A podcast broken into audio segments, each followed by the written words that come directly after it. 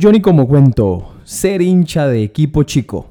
La vida le impone a uno cosas que uno no le ha pedido. Por ejemplo, la vida misma es una imposición. Decía Fernando Vallejo en medio de sus drogas y su pedofilia que imponer la vida es el crimen máximo. Pobre huevón, se nota que no es hincha del Tolima. Eso sí es un castigo, porque ser hincha del Tolima es de esas cosas que uno no elige, a uno le tocó, como el nombre. Yo, yo por ejemplo, no escogí mi nombre y, creo que ninguno de los que me escuchan escogió el nombre. A menos que antes se llamara Rodolfo y ahora se llame Mariana, ¿no? Pero, pero el nombre de pila con el que el cura bautiza y el notario registra, uno no lo puede elegir. Yo una vez me pregunté, ¿será que yo habría elegido este nombre que me pusieron? Yo me pregunté eso una vez a mí mismo y yo a mí mismo me respondí, así como el presidente, y dije, no, mí mismo ni por el carajo me vuelvo a poner ese nombre. ¿Cómo voy a elegir ese nombre? Johnny. Johnny ni siquiera es un nombre, es un apodo. Ustedes escriben Johnny J-H-O-N-N-Y en el computador y el Word sale en rojo. Es que Johnny es un apodo, es un apodo como de sicario o como de dueño de salón de belleza del galán. O sea, Johnny's apóstrofe con S o con Z. Cuando me presento, no falta el idiota que me dice Johnny Bravo. o peor aún, Johnny Rivera. se burlan de uno. Uno prácticamente le pusieron el nombre para que los demás se rieran de uno.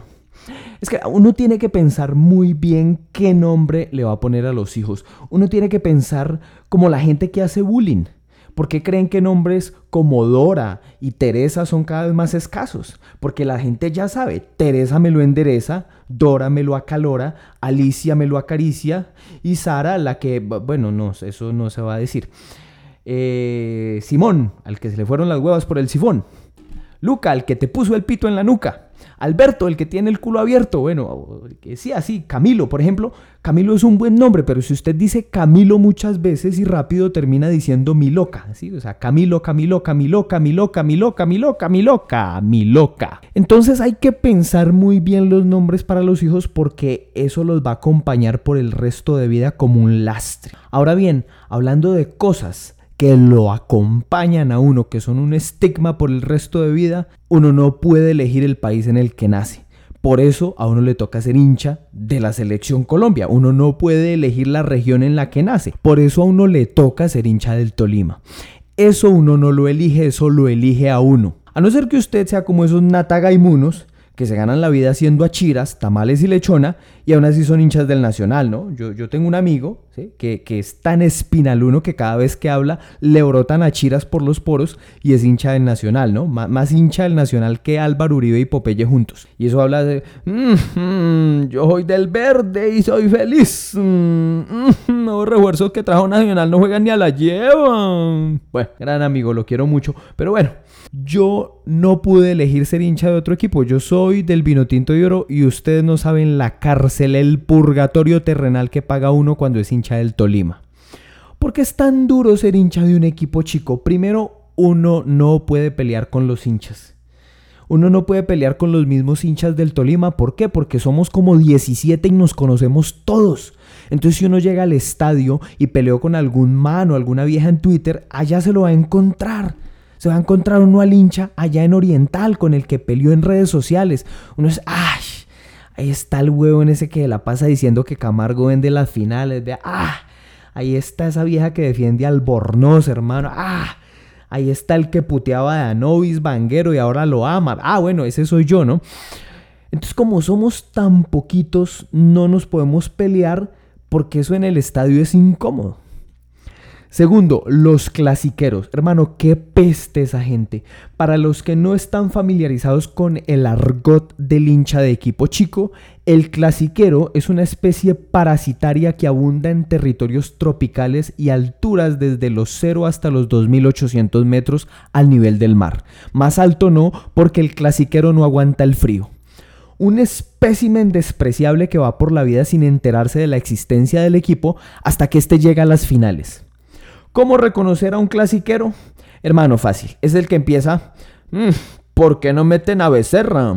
Hola, Medina al fin dejó de meter marihuana. No. Es que eso no es como en la época de Víctor Hugo del Río. Ese viejo huevón de Camargo ya vendió la final, como la mujer es accionista de Santa Fe.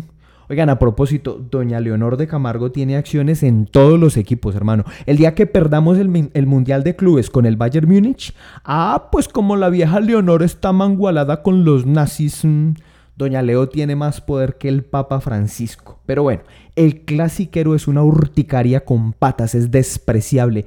Llega con esa cornetica. Yo no sé por qué no la usan de supositorio, hermano. Esas corneticas deberían estar prohibidas. A la cancha se va a alentar con la garganta y los pulmones. Por eso el fútbol es más dañino que el coronavirus, porque uno entrega todo. Pero no, el clasiquero está ahí con su cornetica chimba. Pi, pi, pi, pi, pi, pi, pi. Nah. Tercero, ¿por qué es tan duro ser hincha de un equipo chico? Por los refuerzos, hermano. Uno entra a leer noticias de los refuerzos del FPC y mira que no estamos en la época en la que América Nacional y Millonarios eran deportivos raspachín y sacaban dólares extraditados para comprar las mejores figuras.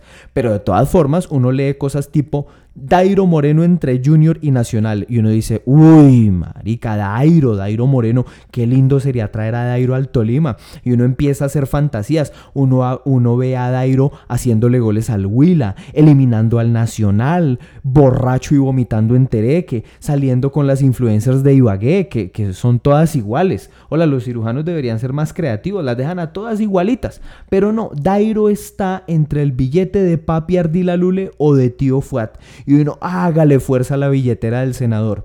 Muy duro, a uno le toca sufrir hasta en eso. Y un buen día entra uno a Twitter y te anuncian, Atención, atención. Emoticones de ambulancia de sirena. De urgente. Ojitos sorprendidos y el titular. Bomba. Contratación bomba para el Deportes Tolima. Y uno, ¡ay, se viene Teófilo Gutiérrez. Uno ve a Teo desayunando tamal con copete en la plaza de la 28, tragándose un merengón en Villarrestrepo, yendo a misa al divino niño. Y uno dice, ja, papá.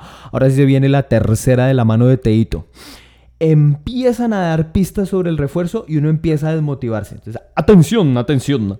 Nuestro fichaje bomba metió más de 15 goles en un continente en el que no hay brotes de coronavirus. Pero como que, ¿qué? ¿Qué, qué, qué es eso? ¿Dónde, ¿Cómo así? Y uno empieza a buscar la Liga de Arabia, la de Azerbaiyán, la Liga de Samoa o Micronesia. Al final terminan anunciando al refuerzo y el tipo es un delantero ecuatoriano entrado en decadencia con un nombre todo intrascendente. Y mientras unos equipos se refuerzan con Teo, Borja, Dairo, Chará, Adrián Ramos, uno ve la lista de refuerzos del equipo y tranquilamente puede ser la lista de pasajeros de un rápido Tolima. Jorge Gutiérrez, Abel Gordillo, Felipe Reyes, Héctor Castro y uno, y uno es, pero ¿quién puta son esos manes? Tipos a los que no los conoce nadie. Son menos famosos que el man ese de Luis, el, el, Luis, va esa perra, el, que le hizo, le hizo el escándalo, la mujer ahí en la tercera. Ese man al menos tuvo 15 minutos de fama ahí con ese escándalo. Yo no sé si Luis haya bajado a la perra o no del carro, pero lo cierto es que del refuerzo nuevo uno no encuentra videos en YouTube. Tiene que meterse uno a la deep web para encontrar algo de contenido. Eso es mucho sufrimiento, hermano. Cuarto problema, no tener clásico o no saber a quién odiar más.